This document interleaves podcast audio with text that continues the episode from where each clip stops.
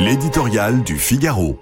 Réconciliation sur les ruines par Philippe Gély. L'émotion qui s'est emparée des Français devant l'ampleur de la catastrophe au Maroc et l'élan instantané de solidarité qu'elle a suscité donnent l'exacte mesure de la relation entre ces deux pays amis, historiquement liés aux affinités culturelles entretenues par des échanges constants.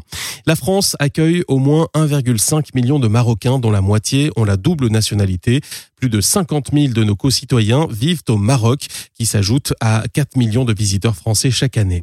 Quand ce pays est frappé par un sort funeste, nous ne sommes pas spectateurs d'un drame lointain, nous sommes directement touchés et prêts à voler au secours d'un proche.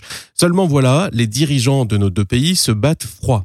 Depuis le scandale Pegasus, du nom du logiciel espion israélien placé par les services marocains sur le téléphone personnel d'Emmanuel Macron, le président français et le roi Mohamed VI ne se sont plus parlé, sauf peut-être ces dernières heures. Deux ans de brouille personnelle et politique à laquelle le séisme apporte une raison impérieuse de mettre fin. Il n'y a pas d'amour propre froissé qui vaille à l'aune de milliers de victimes et de destructions dantesques.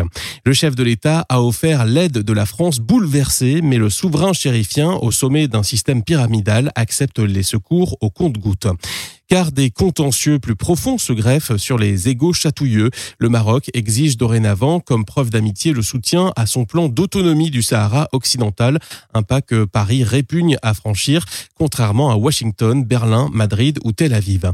Plus généralement, Rabat peine à comprendre, comme une partie de la classe politique française, les efforts improductifs de l'Élysée pour se rapprocher d'Alger. Si la France aspire à des relations normales avec les deux voisins du Maghreb, elle devrait déployer sa diplomatie à leur réconciliation. Que l'Algérie ait parlé samedi de pays frères dans un rare affichage de solidarité envers son frère ennemi mérite d'être pris au mot. Si les mains tendues par-dessus les ruines étaient saisies, ce serait une amorce de consolidation.